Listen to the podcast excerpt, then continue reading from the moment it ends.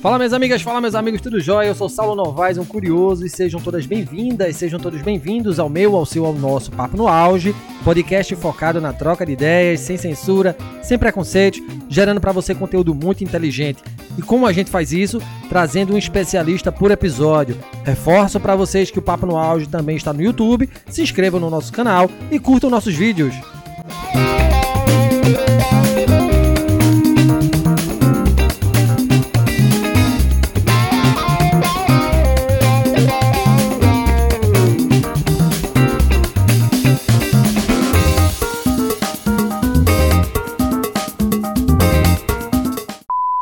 Na pós-graduação você não encontra um acolhimento. Essa frase está contida no documentário A Solidão dos Corpos Negros, no Espaço Acadêmico, publicado no YouTube sob a direção de Renata do Amaral Mesquita e produzido pela própria Renata e por Rosália Andrade Silva, nossa convidada de hoje, do Papo no Auge. A narrativa do documentário retrata o viver negro na universidade, marcado pelo racismo estrutural que impera no Brasil. E para exemplificar isso, faço aqui uma breve indagação a você que nos escuta neste momento quantas professoras negras, quantos professores negros você teve ao longo de sua trajetória acadêmica. Quantas patentes, quantas inovações surgiram do esforço intelectual de mentes negras e que estão estampadas nos rankings científicos de nossas universidades. Pois é, não ter resposta para essas questões é uma das várias formas com que o racismo se manifesta na sociedade. E quando partimos para a questão do gênero, a exclusão se acentua, Segundo o Censo da Educação Superior de 2016, mulheres pretas com doutorado são 0,4% do corpo docente na pós-graduação em todo o país. Quando somadas, as mulheres pretas e pardas com doutorado que formam o grupo das negras não chegam a 3% do total de docentes. A título de comparação, o grupo com maior representação na docência de pós-graduação é o de homens brancos com doutorado, são 13.198, o que representa 24%. Já as professoras brancas com a mesma escolaridade na docência da pós são pouco mais de 10 mil, ou 19% do total de 53.995 professores nos cursos de doutorado, mestrado e especialização. Lembrando que esses dados são de 2016, Porém, mesmo assim, dá para se ter uma ideia da lacuna social da qual estamos tratando aqui neste programa de hoje. E por que isso acontece? Quem vai explicar é a nossa convidada Rosália Andrade Silva. Rosália é licenciada em Ciências Sociais e doutoranda do programa de pós-graduação em Antropologia da Universidade Federal de Pernambuco. Seu interesse acadêmico se volta às relações raciais e suas representações sociais a partir da antropologia da performance. Seja bem-vinda, Rosália, que satisfação ter você aqui em nosso podcast, falando sobre um tema tão necessário, né? Inicialmente, curiosidades sobre as suas escolhas, por que enveredar pelas ciências sociais, pela antropologia. Conta pra gente, Rosália, seja bem-vinda mais uma vez. Olá a todas e a todos. Gostaria de iniciar aqui agradecendo ao professor Saulo Novaes pela oportunidade e parabenizá-lo né, pela iniciativa do Papo Auge. É, estou muito feliz em estar aqui falando de um tema que é super caro a mim e que eu acredito ser um tema extremamente importante para as pessoas, para a sociedade, pensar um pouco, né, refletir sobre as, a presença das pesquisadoras negras no espaço acadêmico, nesse espaço de poder, nesse espaço de representação é, política, no espaço de representação social, no espaço de construção de conhecimento. Então, para mim, é sempre um prazer né, estar em qualquer espaço que tenha esse tema como pauta, né?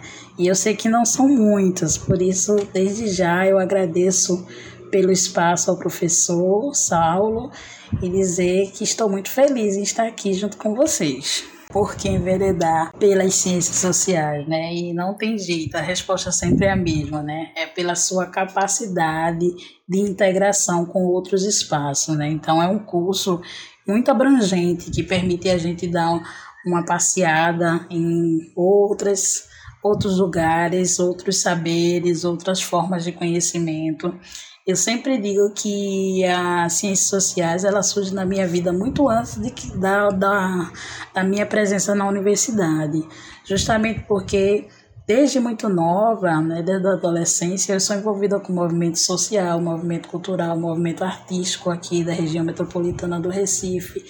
Então, quando eu percebi as ciências sociais como uma oportunidade de curso de graduação, eu via nela né, um caminho para fazer essa relação com a minha prática, né, que, o que eu já fazia nesses movimentos. Claro que isso não se restringe especificamente é, a essa questão de movimento social, mas é algo que se trabalha muito dentro do curso, né, é uma vertente muito importante que a gente vê ainda nos primeiros períodos da, da graduação.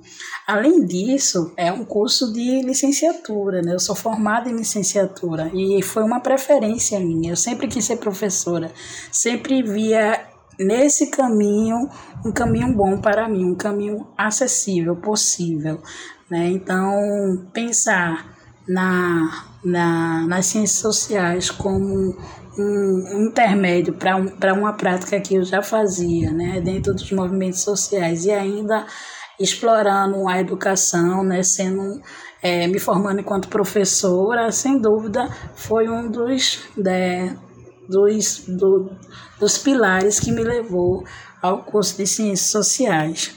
A antropologia ela surge como uma continuidade desse processo, né? No curso de ciências sociais a gente vê, a gente tem três modalidades atuais, né? Que é a antropologia, a sociologia e ciências políticas. No final da graduação, geralmente você escolhe aquela área que você tem mais afinidade. E a antropologia ela surge como uma finalidade, principalmente porque eu via nela um caminho metodológico, né? A partir da etnografia é, um, um, um caminho que eu pudesse, de fato, colocar em prática algo que eu vim idealizando como um projeto de pesquisa, que foi a minha, é, a minha dissertação de mestrado sobre o concurso da Rainha do Carnaval do Recife.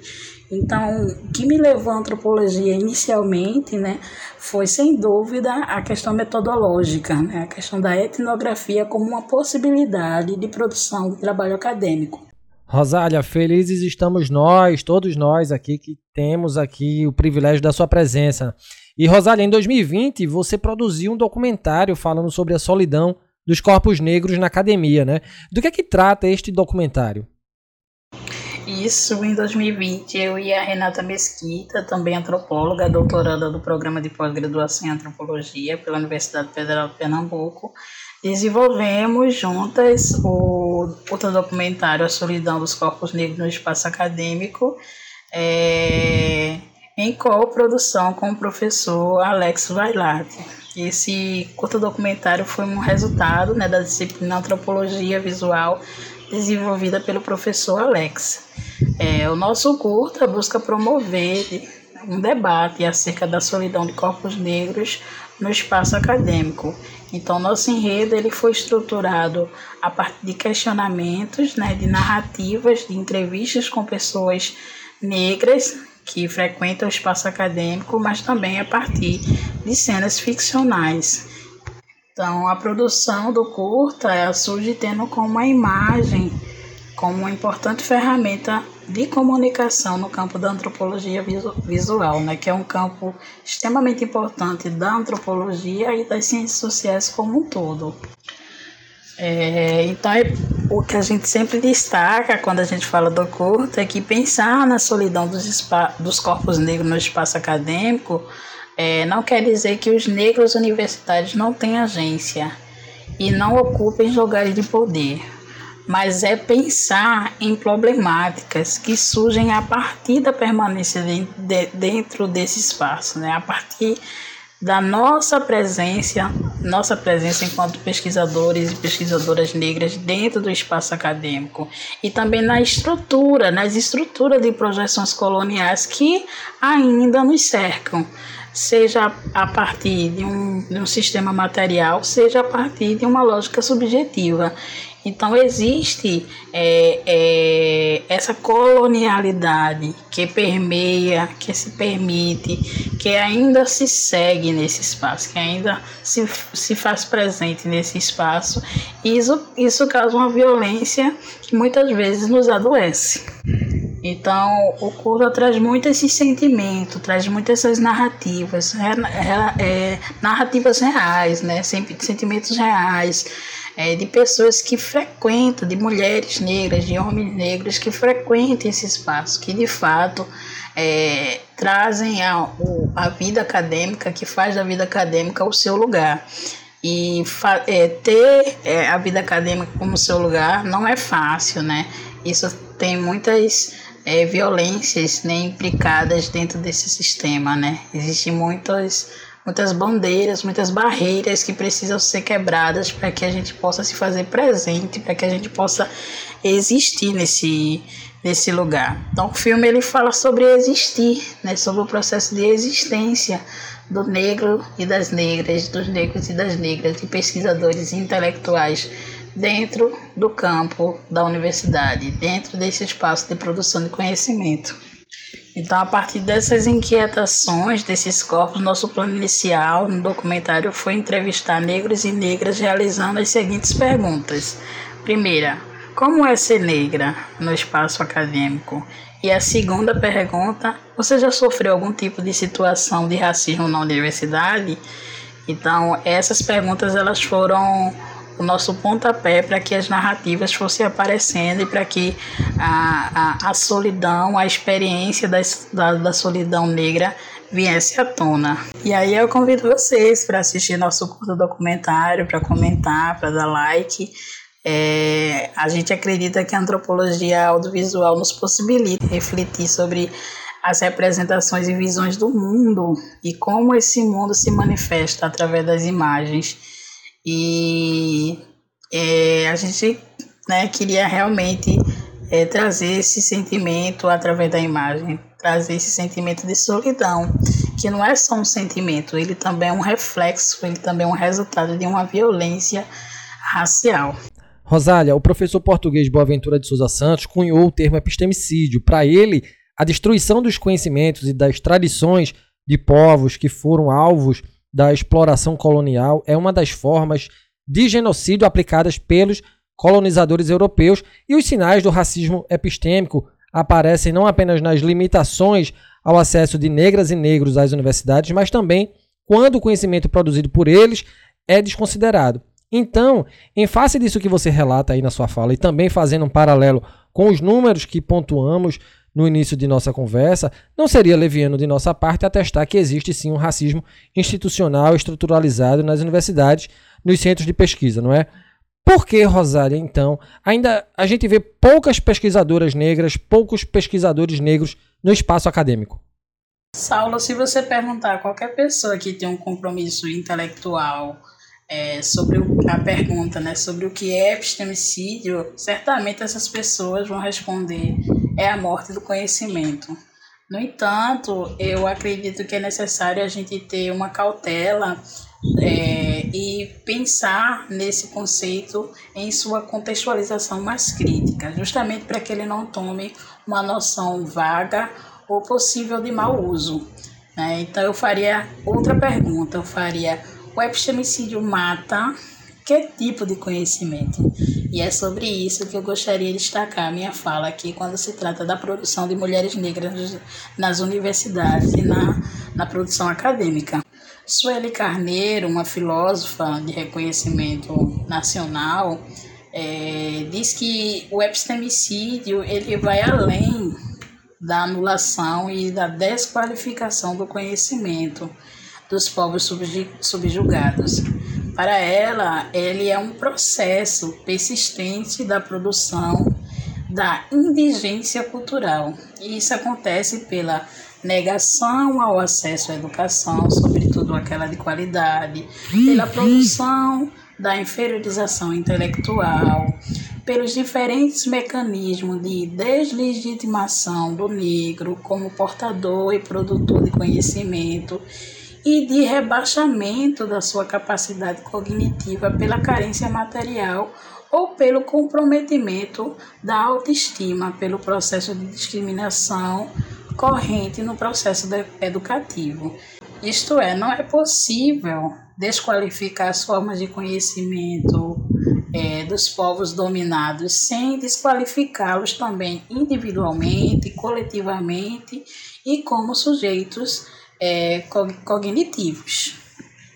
Quando se trata das mulheres negras, né, a gente, né, como já coloquei no início, a gente tem o sistema racial e sexista né, que enfrenta, que as mulheres negras têm que enfrentar para que possa existir nos espaços acadêmicos e produzir seu conhecimento. É, existe um conceito que um colega chamado Alex Jesus, um museólogo, também professor da Universidade Federal, ele traz que é o conceito é, do fardo racial. Né? Então, o fardo racial, é, para os acadêmicos no universo intelectual, é uma coisa muito forte é uma violência muito latente, é uma violência que fere é, tanto as nossas produções quanto a nossa subjetividade. Então, vou te dar um exemplo. É, os negros muitas vezes, as negras e os negros muitas vezes é reduzidos à sua condição racial, né, o fato de ser negro, e não a sua é, capacidade intelectual de produção de conhecimento, né? Então, o fato de ser negro, ele vai, ele vai além, né? ele se torna mais forte do que a sua produção intelectual. Quando a gente pega, por exemplo, uma intelectual que é negra e que trabalha com mulheres negras, é, muitas vezes o que ela, dentro da universidade, né, dentro do, do, do corpo acadêmico, muitas vezes os dados que ela gera em sua pesquisa, o, a, o seu processo de desenvolvimento intelectual, ele é reduzido simplesmente a um fato é, da militância, né? Então, o que, ela, o que ela produz não é epistemologia, não é conhecimento, é militância, justamente porque ela tem, ela é negra e por ela tratar dessa questão que é um tema tão caro e tão necessário dentro da, da produção científica no Brasil, mesmo assim, o fardo de ser negra retira dela todo, toda é, a valorização e a legitimidade da sua produção. Mas se a gente pega uma, um homem ou uma mulher branca é, trabalhando com o mesmo tema, né, que é essa mulher negra, esse, esses dados certamente vai ser visto com outra perspectiva, com uma perspectiva não de militância ou política, mas como produção de dados. Então, negro produzindo conhecimento muitas vezes se reduz à militância e branco é, produzindo conhecimento, por exemplo, sobre questões raciais ou de gênero, é visto como produção epistêmica, como produção de dados científicos. Então, isso é só um exemplo né, que eu queria trazer para vocês de como é, esse fardo acadêmico, esse fardo é, racial, ele permeia o universo das, das intelectuais negras. É, além Além disso, né, uma das coisas que o racismo ele causa nas mulheres é, e, e faz com que a sua jornada dentro da universidade seja mais difícil é que essas negras elas enfrentam um modelo burguês de atividade intelectual que muitas vezes a coloca numa forma defensiva. Então, há sempre uma necessidade de demonstrar, né, por parte dessa intelectual, de demonstrar a humanidade dos negros, né, porque somos humanos, porque somos bem, porque somos capazes. É, e aí sempre tem aquela ideia de habilidade e capacidade do pensar, né? Sempre essa necessidade é, emocional e psicológica de nós intelectuais negras nos nos apresentar, né? Nos apresentar essa humanidade. É justamente porque esse modelo burguês que está presente na universidade talvez seja algo que precisa ser repensado. Então, o peso do fardo negro, né? O fardo negro é inquestionável para as alunas negras, para os alunos negros no mundo acadêmico. É um mundo acadêmico branco, feito para pessoas brancas e que precisamos o tempo inteiro estar nos relocando, tentando nos adaptar a esse espaço. Então, mesmo que nós intelectuais negras escrevermos pelas linhas e o estilo tradicionais acadêmicos, muitas vezes não há garantia de que é, é, esse trabalho vai ser respeitado, que teremos o respeito da comunidade acadêmica. Porque justamente há esse impasse, há esse modelo burguês da atividade intelectual. Há um modelo burguês branco dentro da. branco e, e, e, e machista, né? E, e voltado muito mais para o universo masculino é, que impede que, que, que garanta essa, esse respeito, essa legitimidade da nossa produção. A pesquisadora Bell Hooks fala que nenhuma negra pode se tornar uma intelectual sem descolonizar a mente, sem romper com a ideia sexista e racista sobre o papel da mulher. Então, a manutenção da mente descolonizada pode habitá-las a vencer na vida acadêmica, mas não intensifica o processo intelectual. Ou seja, ter a mente descolonizada não garante que você é, tenha sucesso no processo intelectual. Talvez você consiga acessar a universidade, mas o processo de construção da intelectualidade seja algo extremamente difícil, justamente porque as mulheres negras têm que lidar com outras nuances, né, como o racismo, como a vida doméstica, como o cuidar dos filhos e todas as representações que ainda continua sendo destinada às mulheres intelectuais. Então, as mulheres negras elas precisam estar vigilantes. E como é que a gente pode pensar nessa vigilância? Pensar em estratégias críticas e avaliativas próprias, demonstrar sempre, tomar né? Devemos sempre tomar a iniciativa de chamar atenção para os nossos trabalhos, é, de modo que fortaleça o seu senso público, né? É, nos ler, nos citar, nos, nos ouvir, nos ajudar dentro do processo acadêmico é uma maneira de nos resguardar desse lugar, é uma, é uma maneira de estar nesse lugar. É, então, a experiência de ouvir os nossos pares, tanto dentro quanto de fora da universidade, é sem dúvida um exercício é, muito importante para que a gente se torne mais vigilante, mais vigilantes e é, consiga guardar esse nosso lugar, esse nosso espaço na intelectualidade. Então, eu gosto muito de pensar na Bell Hooks quando se trata da, é, da produção das mulheres negras, inclusive ela tem ela tem artigos específicos sobre isso, é que é, é, é justamente é um exercício né, que ela nos ensina de desconstrução e reconstrução da ideia da intelectualidade. Então, a intelectualidade, o processo da produção do saber, estar presente na universidade, no programa de, de pós-graduação, é algo que precisa ser desconstruído e reconstruído novamente, justamente para que as estruturas sejam feitas de modo mais igualitário, que as estruturas sejam feitas de modo mais justo. Que, e isso significa incluir as mulheres de um modo mais totalitário, incluir as realidades, tanto das mulheres negras quanto das mulheres brancas, de uma forma mais totalitária e realista. É uma excelente reflexão, Rosália. E no seu entendimento, qual é o impacto de políticas afirmativas na ascensão de mais docentes negras nas universidades?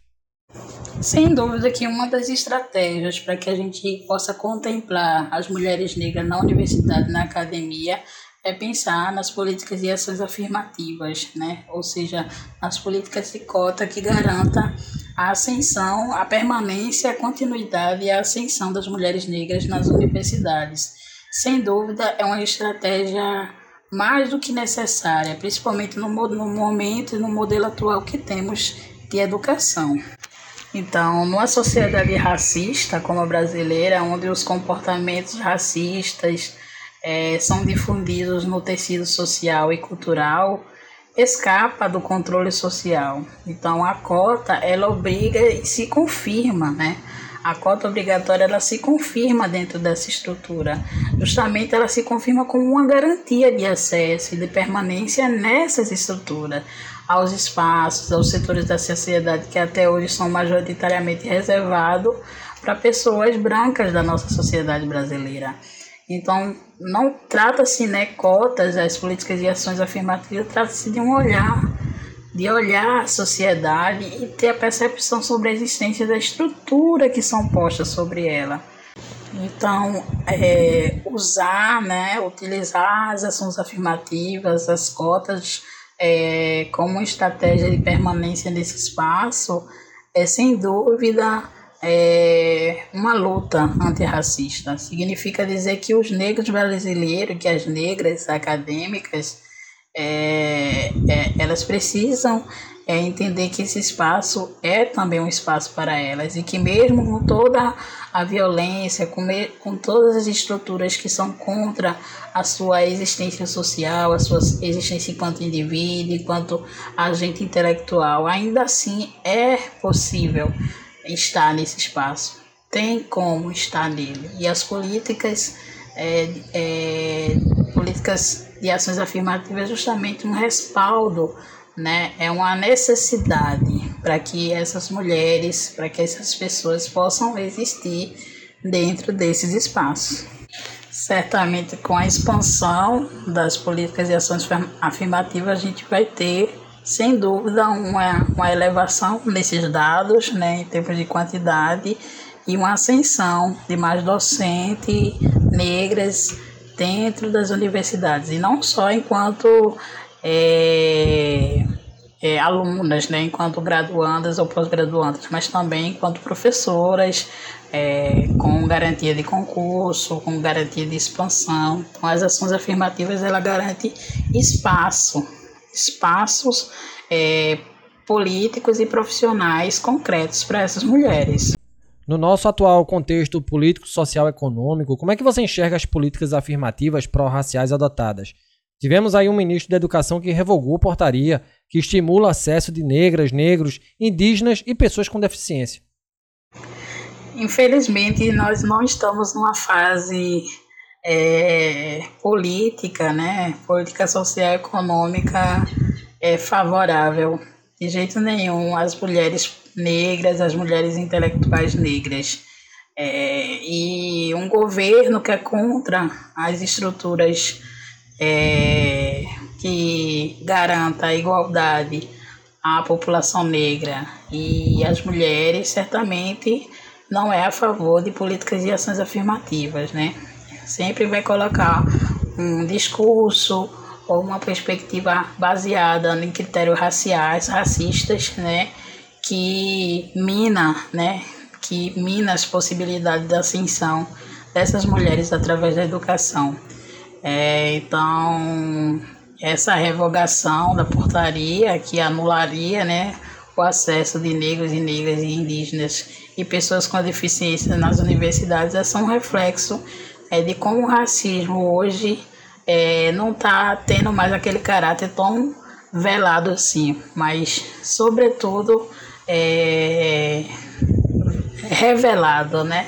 sobretudo exposto, tanto pelo judiciário quanto pelo setor é, político nacional. Então, é triste, né, porque são anos né, de lutas né, dos movimentos sociais negros, de pessoas de enfrentamento político sério, né, que busca na política e nas ações afirmativas um espaço de equidade que ainda é muito pouco, né? Esse discurso, essa discussão na sociedade ainda é muito vaga, muitas pessoas não entendem do que se trata as cotas, muitas vezes tem um pensamento extremamente preconceituoso, extremamente racista sobre as cotas, então infelizmente, né, mesmo diante desse contexto, ainda assim a gente tem uma política, a gente tem uma politicagem que coloca toda essa luta em regressão, né? E infelizmente, né, a gente está passando por esse processo.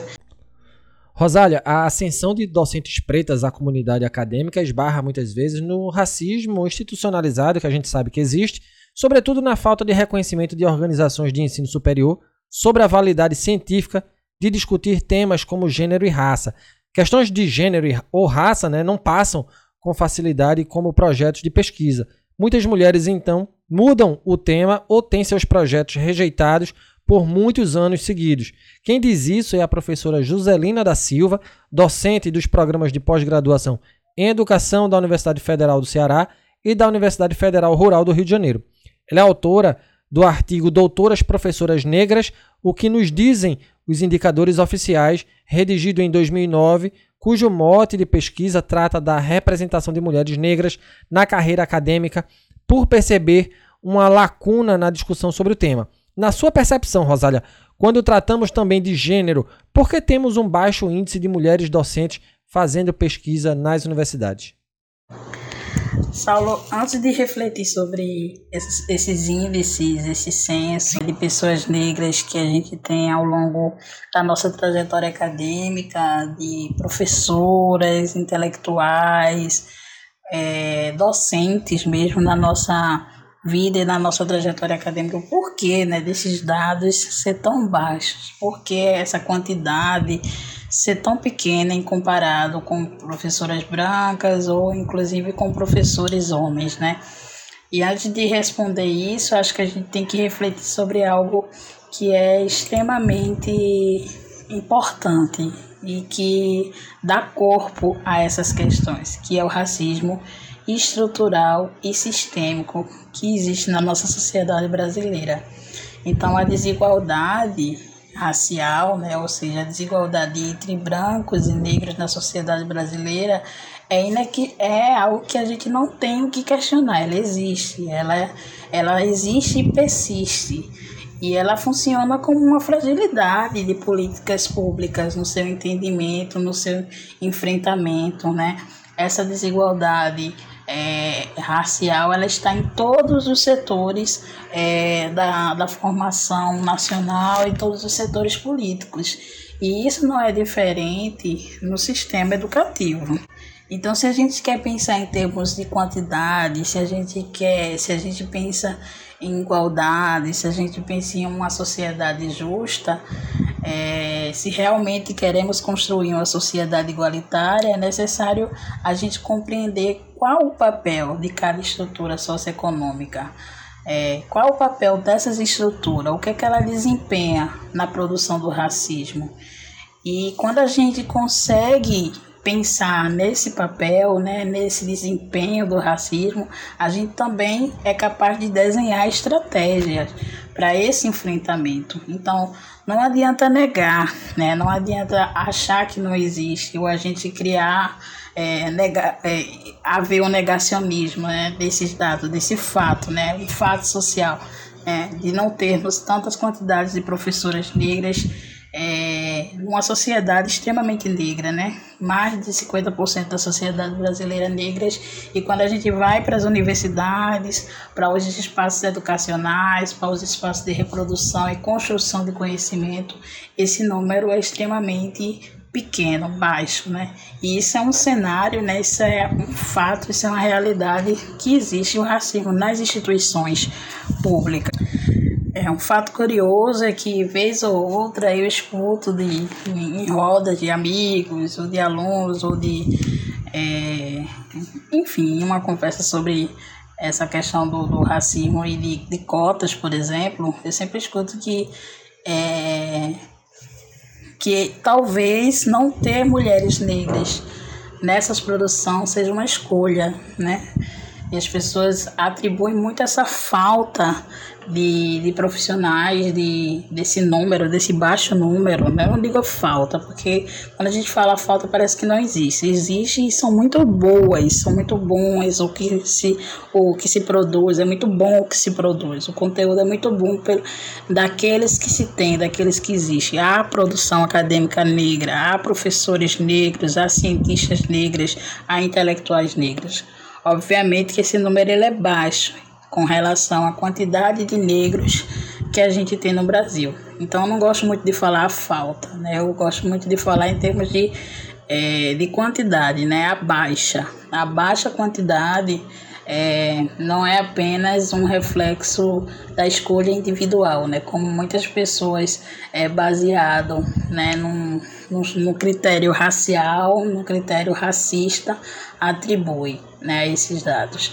É, Para mim, existe uma lógica extremamente é, estrutural, uma lógica política, social e que se permeia mesmo na universidade. E isso também não, não é algo da minha cabeça, isso é algo histórico. Se a gente pega o fim, né, vamos pensar no fim da República, no período da República, né? Então, no período do Brasil República, o fim da escravidão não trouxe ao negro de forma alguma essa liberdade que se esperava, pois de fato, a escravidão havia sido abolida, porém a inferiorização, o preconceito, a desumanização e as violências simbólicas e físicas ao negro, né, aos negros, permaneceram.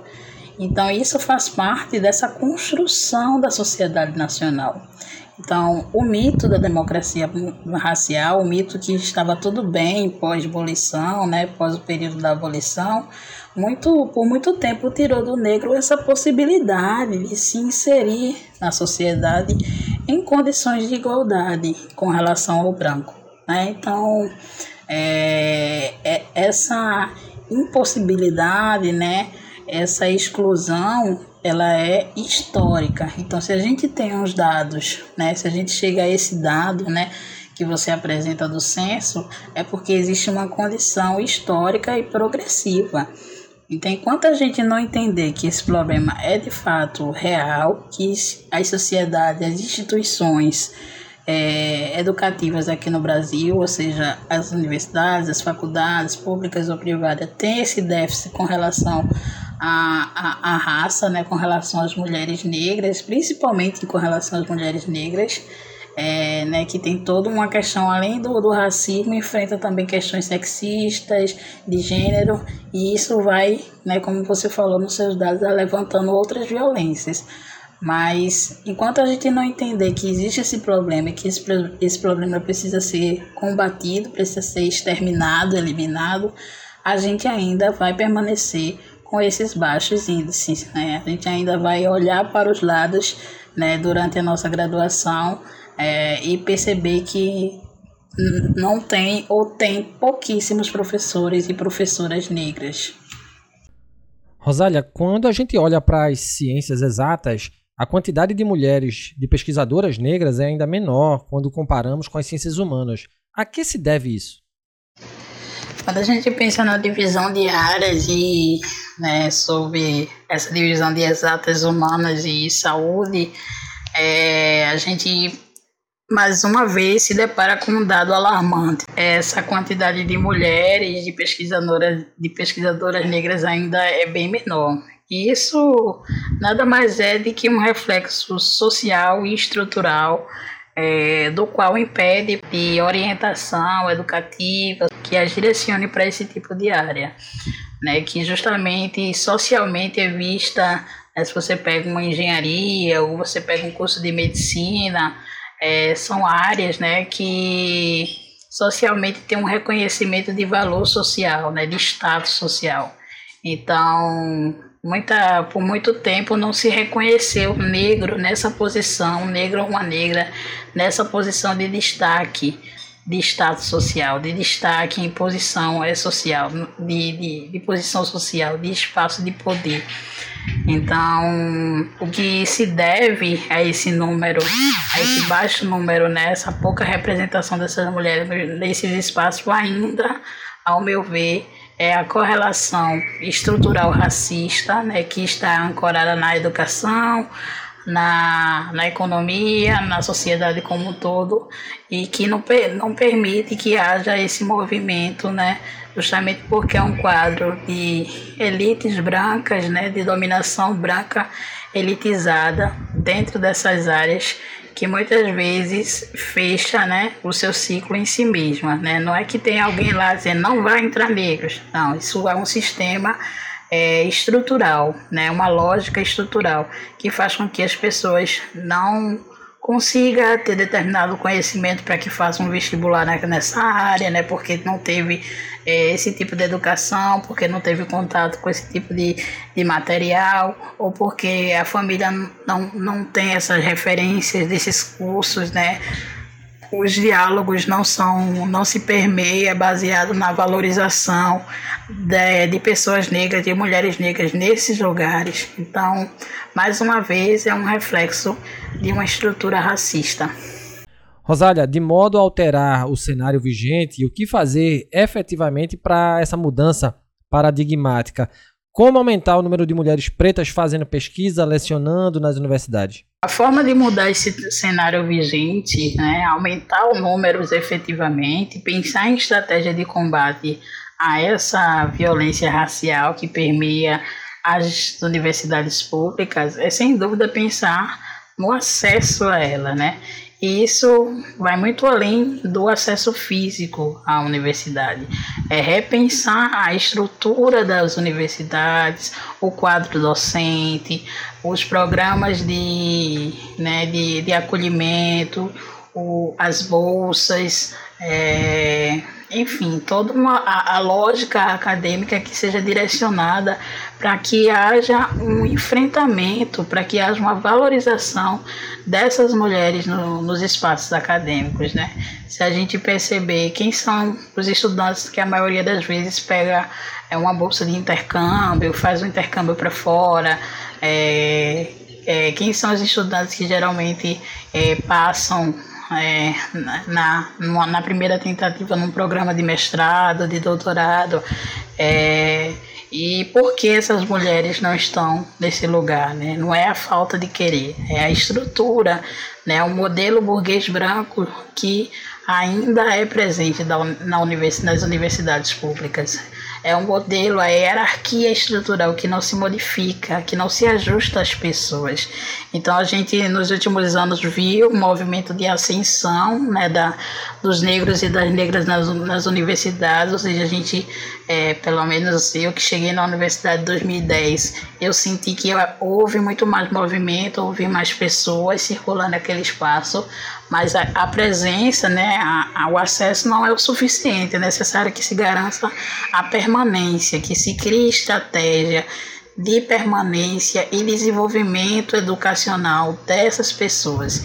E aí sim, quando a gente vê isso, a gente vai ver mulheres na, na na engenharia, mulheres na medicina, mulheres na, no, no, nos cursos de pós-graduação, no mestrado, no doutorado, no pós-doutorado, é, pensar nas políticas de ações afirmativas, pensar em programas é, dentro da universidade, pensar em espaços mais democráticos, pensar em espaços mais, mais livres, reconhecer que é necessário a gente enegrecer no sentido de trazer os professores negros para dentro das universidades, né? onde, onde estão os licenciados, né? onde estão é, é, as professoras negras. Né? Então, ter essa imagem, ter essa representatividade nos programas, sem dúvida, é uma, é uma maneira, é um modo de alterar esse cenário vigente. E chegamos ao fim deste episódio do Papo no Áudio. Hoje conversamos com a cientista social, doutoranda em antropologia pela Universidade Federal de Pernambuco, Rosália de Andrade Silva. Rosália, eu gostaria muito de te agradecer pela sua participação neste episódio, por sua generosidade em propagar conhecimento conosco, sobretudo uma fala para conscientizar todos nós. Para quem quiser, Rosália, trocar ideias com você sobre o tema tratado aqui hoje, é, como fazer, né? Como te encontrar? Também como forma de incentivar a leitura, Rosália podes é, é indicar para a gente livros que abordem as questões levantadas aqui ou dar outras indicações de leituras? Ok, Saulo, eu gostaria de agradecer mais uma vez pelo espaço, dizer que foi muito bom né, poder refletir, passear nesse, nesse tema, poder pensar nessas problemáticas que envolvem a nossa existência na universidade e nos espaços de produção de intelectualidade. Mais uma vez eu agradeço pelo convite é, é, meu contato do Instagram é Rosália C. Andrade. É, estou à disposição né, de quem precisar. É, como indicativa de leitura, eu apresento algumas intelectuais negras né, que eu admiro, que é, entendo que seus trabalhos sejam clássicos, né, sejam extremamente importantes né, para a nossa leitura, para a nossa formação. Então a gente tem é, desde brasileiras até norte-americanas, mulheres negras que vêm enfrentando né, todas essas barreiras raciais e têm feito é, a sua produção é, existir de uma forma brilhante. Então a gente tem a Lélia Gonzalez, Matilde Ribeiro, Sueli Carneiros, Conceição Evaristo, Miriam Alves, Luísa Barros, Patrícia Colles, Bel Hux, Greda Quilomba, dentre outras é, que pensam a sua condição e as políticas de dominação a partir do lugar epistêmico. E também gostaria de indicar a minha dissertação é, para quem tiver interesse, né, que eu trabalhei com o concurso da Rainha do Carnaval do Recife. É, e também trago algumas, algumas reflexões raciais sobre corpo, beleza e cultura e carnaval aqui no Recife. Muito obrigada, viu? E lembra vocês que nos escutam, estamos nas plataformas agregadoras de podcast, no Spotify, no Google Podcast, na Apple Podcasts, na plataforma da Anchor, na Amazon Music e também no YouTube. Nos sigam, curtam, compartilhem nossos áudios, se inscrevam em nosso canal, afinal o conhecimento precisa e deve ser propagado. Um grande abraço a todas e todos e até o próximo episódio.